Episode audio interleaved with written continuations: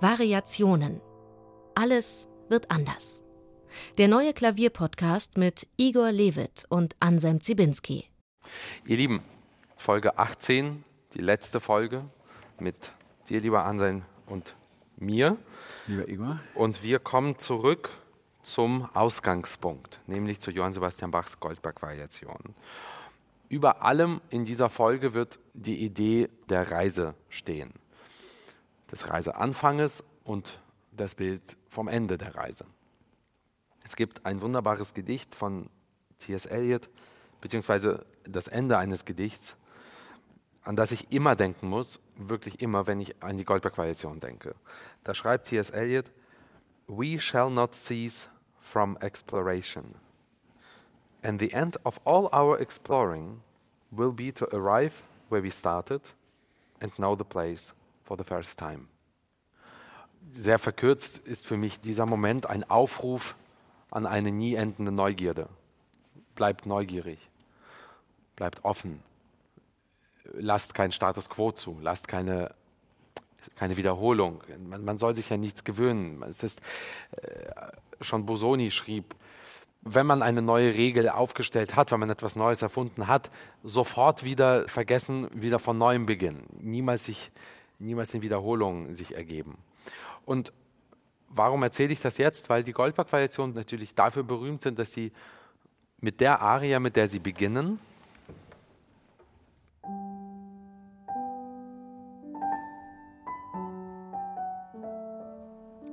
auch enden.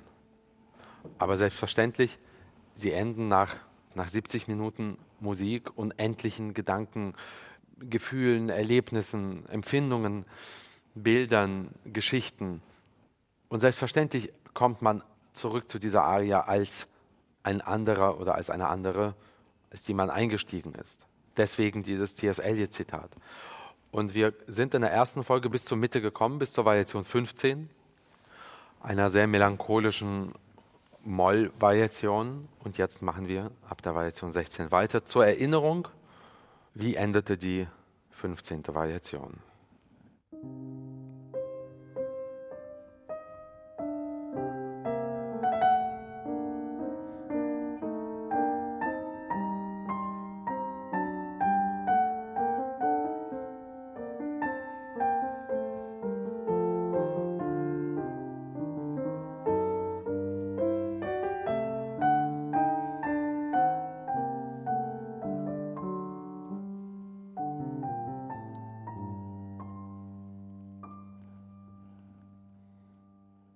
Die 15. Variation ist im Grunde genommen die Mitte des Stücks.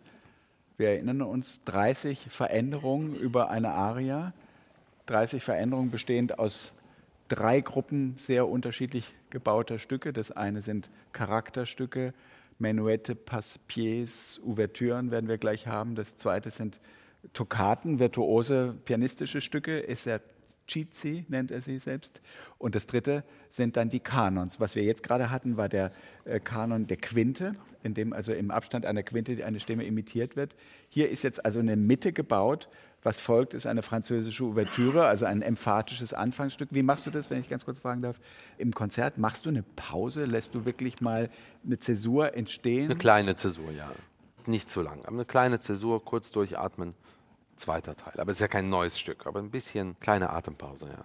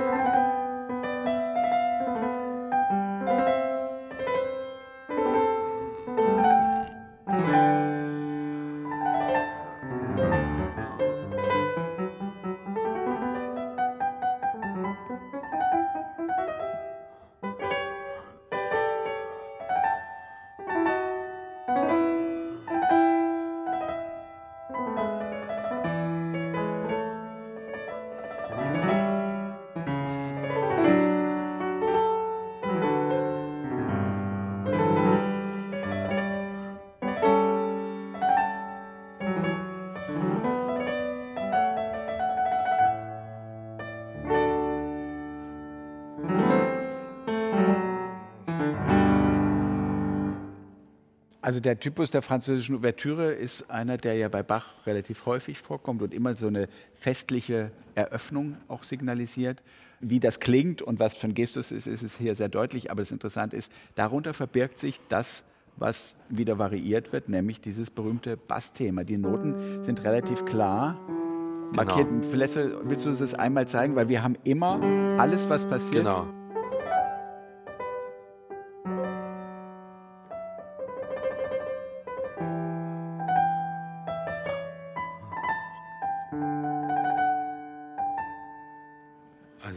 Sehr deutlich. Die, da, da, die, da, die, da, die. Genau. Dieses, diese Basslinie, die ja insgesamt 32 Takte hat, weswegen auch das ganze Werk aus 32 Teilen besteht, ist auch hier ganz deutlich drin. Also alles, was wir hören, so unterschiedlich das auch sein mag, ist immer projiziert auf diese Linie, die immer erhalten bleibt. Mal sehr deutlich zu sehen oder zu hören, mal nicht ganz so. Ja.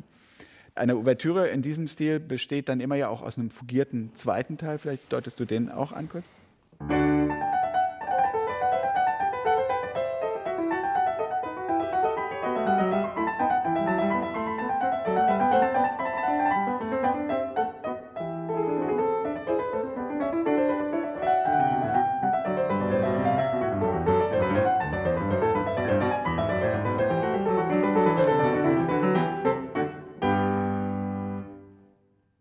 Ist das Merkwürdige, ich muss gestehen, ich habe das auch gelesen, mir war es noch nicht bisher aufgefallen. Dieses Fugato beginnt vierstimmig und dann nach wenigen Takten es geht es nur noch dreistimmig weiter. Genau. Ist sehr merkwürdig, also auch ja, für Bachsche. Und, und sehr schwer. Ne?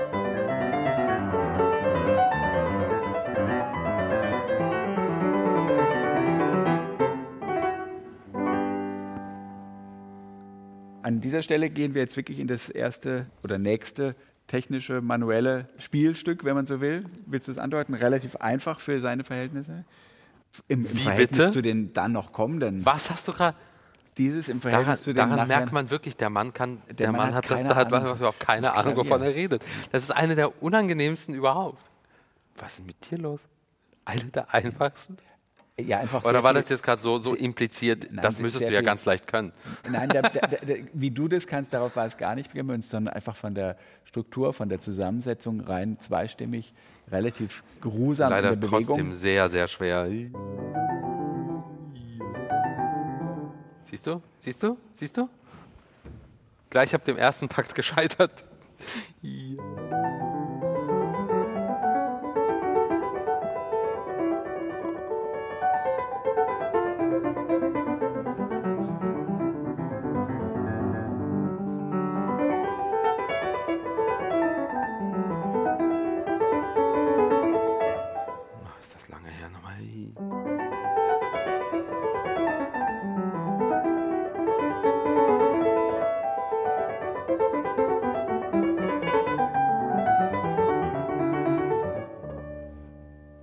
ist es mit den Tempi bei diesen Stücken?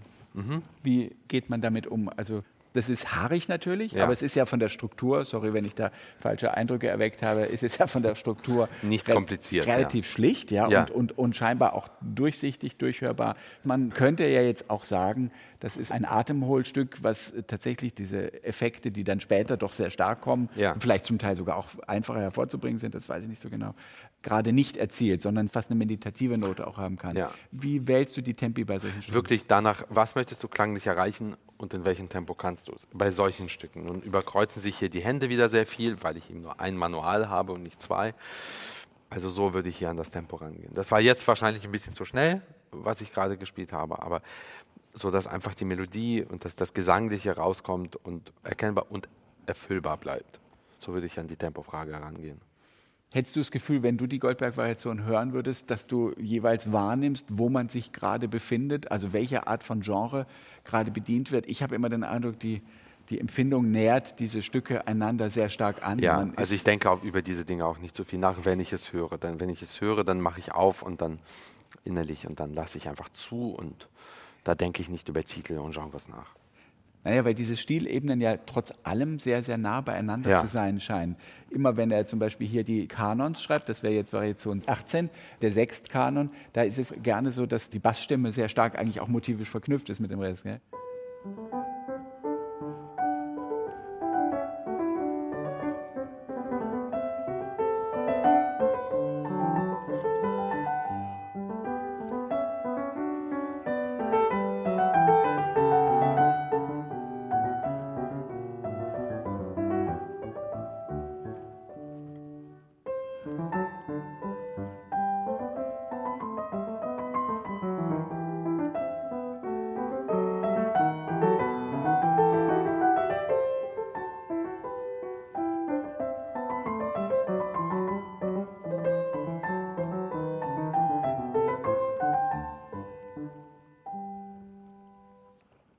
Also direkt aufeinander bezogen ist eigentlich nur das, was ähm, im oberen System Genau. steht die meiste Zeit. Gell? Diese zwei Stimmen imitieren sich Ja, und die Bassstimme ist eigentlich ständig damit verflochten, ist aber eigentlich selbstständig. genau. Und auf diese Weise merkt man das gar nicht immer so.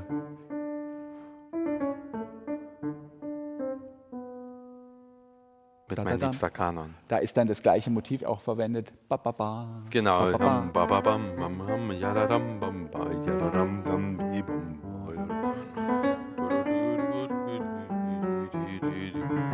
Ja, ja.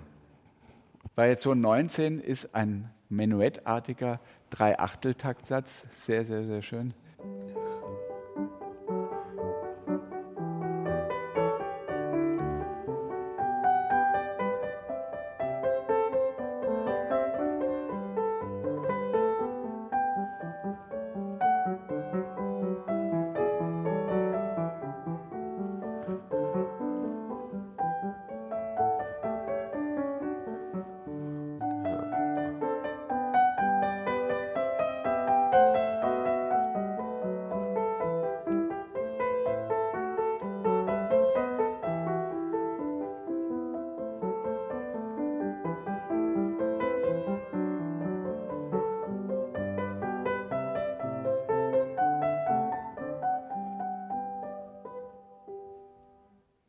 Man hat das ja ein bisschen verglichen mit diesem Mandolinenständchen Don Giovannis in der Oper.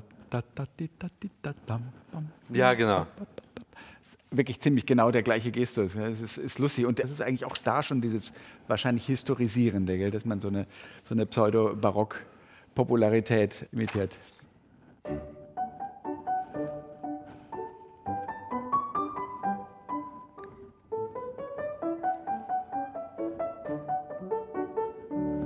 Sing mal.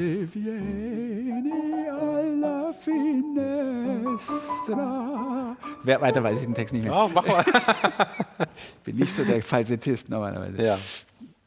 Variation 20. Wir müssen jetzt nicht alle. Nein, nein, wir deuten das nur mal ganz kurz an, weil das wird ja doch ereignisreich, finde ich.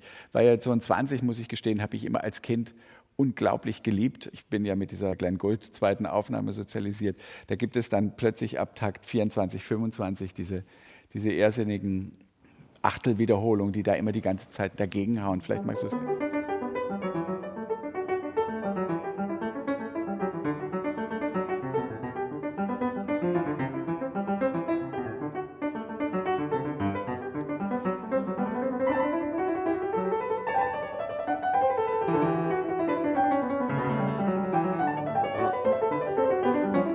Also das Interessante hier ist jetzt einmal strukturell betrachtet, dass es ja eigentlich zwei Variationen in einer sind, weil Ja. er nicht eine Idee entwickelt und dann durchführt, beziehungsweise er hat eine, eine Idee, aber er exemplifiziert sie auf zwei unterschiedliche Genau. Weisen. Vielleicht kannst du uns das nur Also die eine ist zeigen. dieses Scherzando-hafte. Und das andere ist.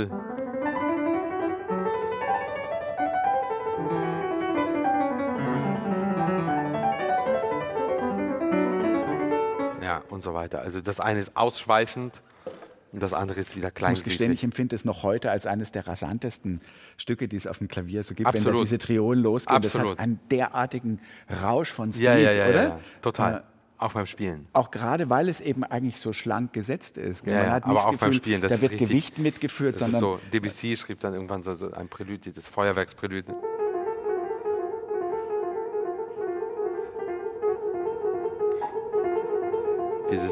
Das zündet richtig und dann geht irgendwann die, dann geht irgendwann sozusagen diese Rakete los. Das hat sowas.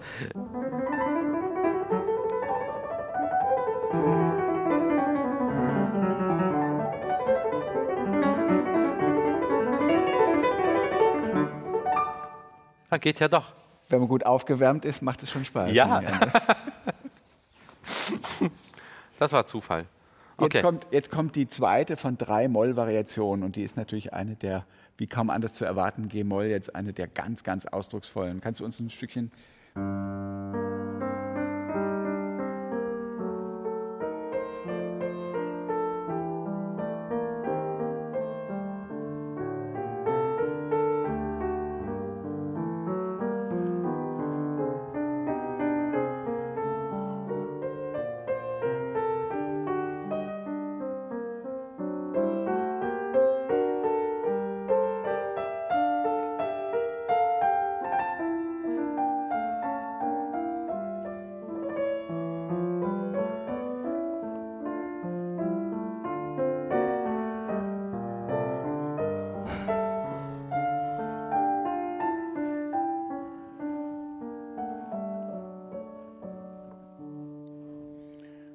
We shall not cease from exploration, sagt Eliot. Wir werden das Erkunden nicht aufhören. Was ich ja hier unglaublich finde, ist, es, dass es bei Bach keinen Widerspruch gibt zwischen konstruktiver Kunst und Ausdruck. Hier ja. ist jetzt ein Kanon der Septime, das ist ja weiß Gott ein bisschen sperriges und eher sich der Dissonanzline des ja. Intervall.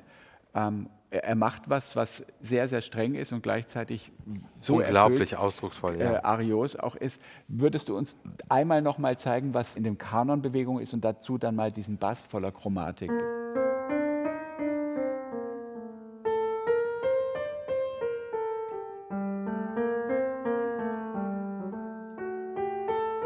Das ist quasi der, der Kanon. Da, da, die, die, genau. Und sehr chromatischer Bass. Ein bisschen wie. Äh,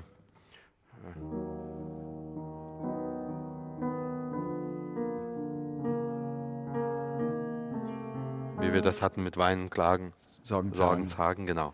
Also das ist ein sehr schmachtender Das ist ja das, was man damals ein Topos nannte, also genau. eigentlich ein feststehender, auch rhetorische Formel, dieses halbtönig absteigende, nannte man den Passus Duriosculus, genau. den harten Gang.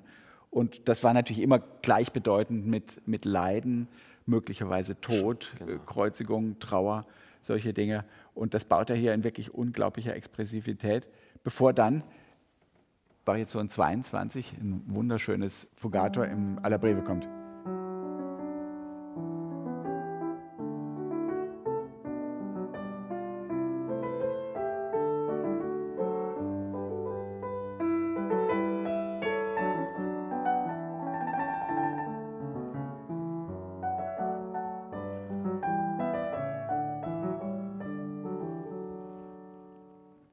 Herrliches beschwingt, ganz, ja wunderbar, ganz wunderbar. Dieses G-Dur hat plötzlich auch dann eine Leuchtkraft zurückgewonnen. Ja, nach dem Moll, oder? Jedes Mal.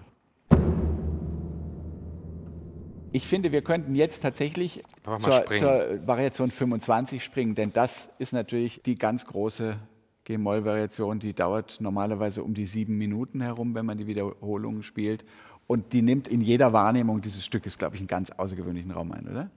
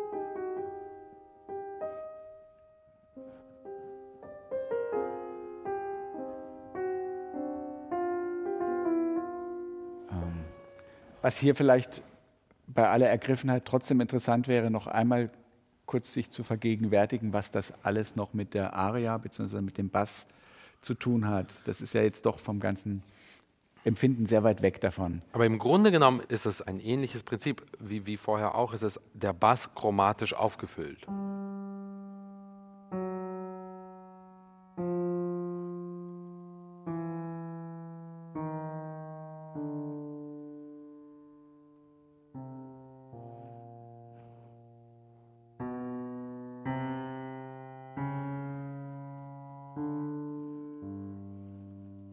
Es werden immer noch die gleichen Stationen Genau. angesteuert.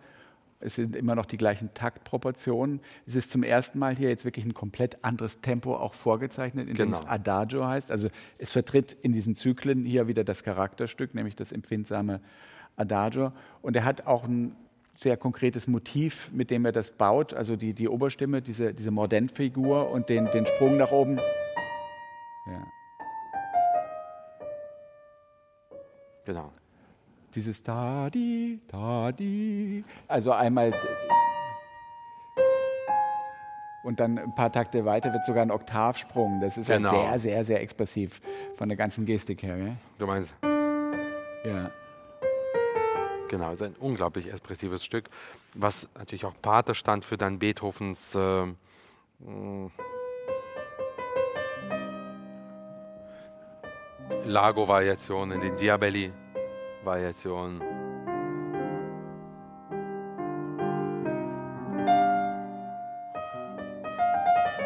Mit diesem unglaublichen äh, chromatischen, schmachtenden Ausdruck. Ihr Lieben, ihr müsst wissen, wenn der Pianist etwas demonstriert, dann wendet er sich manchmal zu mir nach rechts und drückt das Sostenuto-Pedal mit dem linken Fuß. Ich glaube, das können auch nicht alle Pianisten. Das wäre so, wie wenn man Kupplung und Gas plötzlich andersrum machen müsste. Das wäre nicht so einfach für die meisten Leute. Aber Ah du ja. sollst ja auch über so besondere schwer. koordinative Fähigkeiten Ist aber auch nicht so schwer. Habe ich mir sagen lassen. Ja. Jedenfalls kommen wir jetzt zur Schlusssequenz. Und Da gibt es aber noch einen ganz komischen Kanon, das muss man vielleicht noch sagen, nämlich dieser mit der None, Ja. der, der nur zwei Stimmen hat. Darüber wurde immer gerätselt, warum das so ist. Die None anscheinend, habe ich jetzt nachgelesen, das hat natürlich auch damit zu tun, dass die Stimmen dann über eine Oktave auseinander liegen. So, wo kann man eine dritte Stimme da noch dazwischen genau, bekommen? ja.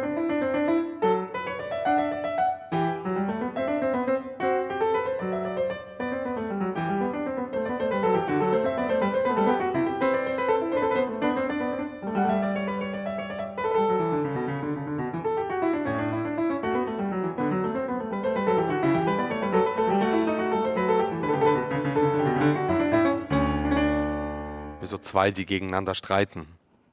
Also wir hatten immer dieses Aufsteigen, es ging vom Unisono, also vom Gleichklang aus und dann wurde der Abstand dieser Kanonstimmen immer um eine Genau. Sekunde größer. Jetzt sind wir tatsächlich bei der None, also Oktave plus ein Ton Genau. gelandet. Hier gibt es so einen Jig-artigen äh, Genau. Charakter, sehr schön, sehr belebt und jetzt beginnt sich das Ganze wahnsinnig zu dynamisieren, also wirklich fast so im modernen Suspense-Sinne, dass das eigentlich immer schneller und immer dichter und immer verrückter wird, oder hier?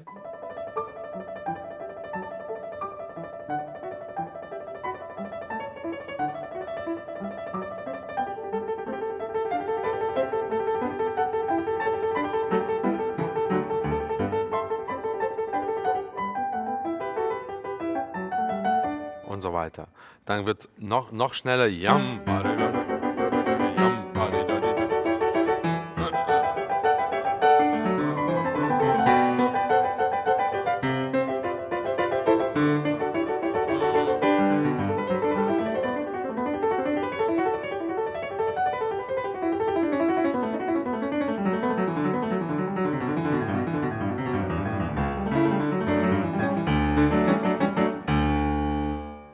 einfach wild und, und stürmisch und feiernd auch.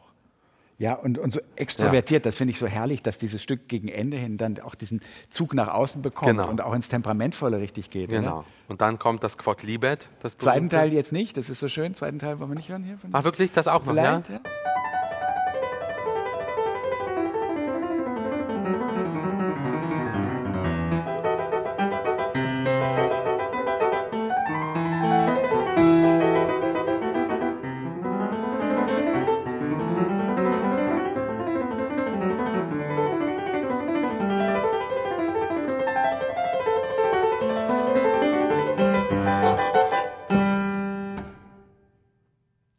Spürt da schon, dass man sich einem Finale nähert, oder?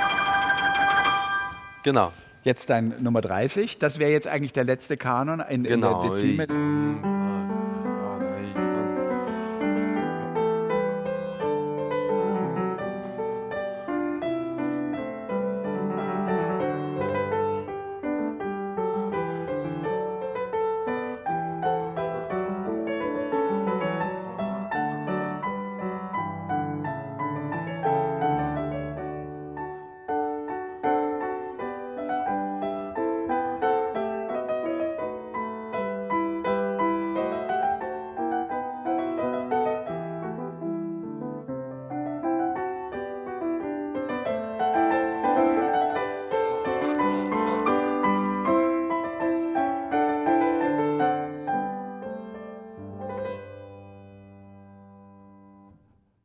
Was ist das für ein Stück? Quodlibet? A. Erzähl du mal kurz von den zwei Liedern und dann sage ich meine Gedanken dazu.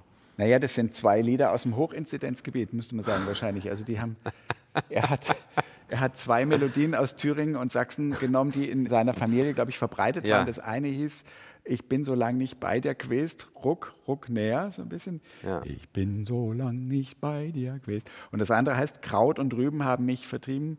Genau. Kraut und Rüben haben mich vertrieben. Genau. Und die Deutung, die kennst du natürlich, oder? Wie das, wie das normalerweise erklärt Sag wird. mal. Naja, also äh, man sagt, das bezöge sich geistreich darauf, dass die Aria so lange nicht mehr zu hören war. Weil Kraut und Rüben, nämlich Kraut die und Rüben, 30 nämlich die ganzen. Künste, die er da appliziert hat. Dass Genau, die, und das finde ich so äh, berührend. gerne- Das ist schon sehr schön, oder? Das ist einfach wahnsinnig schön, einfach so, so, wenn das denn stimmt, so selbstironisch im Grunde zu sagen, diese Heiligkeit der 30 Variationen, die ihr gerade gehört habt, war eigentlich Kraut und Rüben im Vergleich zu dem, was jetzt kommt. Und da gibt es ja wirklich sehr, sehr gute, glaubhafte Erzählungen, glaube ich, schon bei Forkel, dass sich die große Bach-Familie, ja, also wirklich verschiedene Generationen, so viel zum, zum zirkulären Zeitbegriff, alles kommt wieder, die trafen sich ja dann immer. Und wenn die dann ihre Gottesdienste gehabt hatten und alle wesentlichen Rituale, dann haben die wirklich äh, Kanons gesungen und solche Dinge gemacht. Und da muss es sehr, sehr zotig auch zugegangen sein. Also das lag da immer nah beieinander. Das Genau. fand ich immer bei diesem Stück so toll, dass das... Und dann einfach. Und es kommt eben die Aria wieder.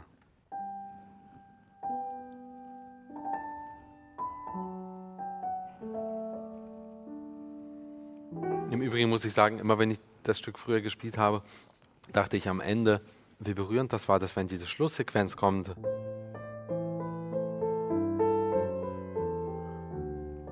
habe ich mir mal vorgestellt, dass jemand sich entfernt, während er dich noch anschaut und dir zuwinkt und sagt, war schön mit dir auf Wiedersehen.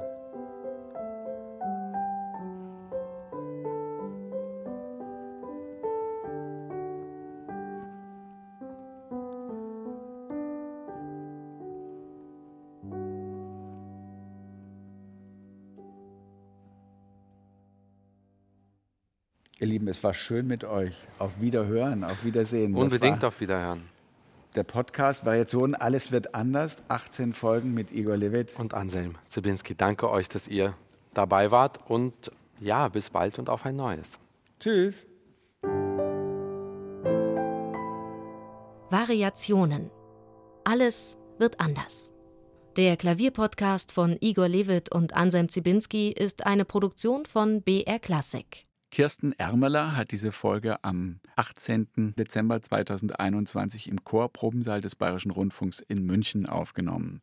Produktion und Mischung Elisabeth Panzer und Dorothee Keil, Produktionsleitung Florian Scheirer, Redaktion Bernhard Neuhoff. BR Klassik präsentiert. Kosmos Musik. Hallo, mein Name ist Susanna Randall. Ich bin Astrophysikerin und trainiere außerdem als Astronautin. Und ich liebe Musik. In meinem neuen Podcast Kosmos Musik dreht sich alles um Musik und um Wissenschaft. Wie klang der Urknall? Macht Klavierspielen intelligent? Und warum mag ich eigentlich lieber Rockmusik als Jazz? Das und vieles mehr frage ich Expertinnen und Experten aus der aktuellen Forschung. Kosmos Musik, der Wissenspodcast von BR Klassik. Erhältlich in der ARD Audiothek und überall dort, wo es Podcasts gibt.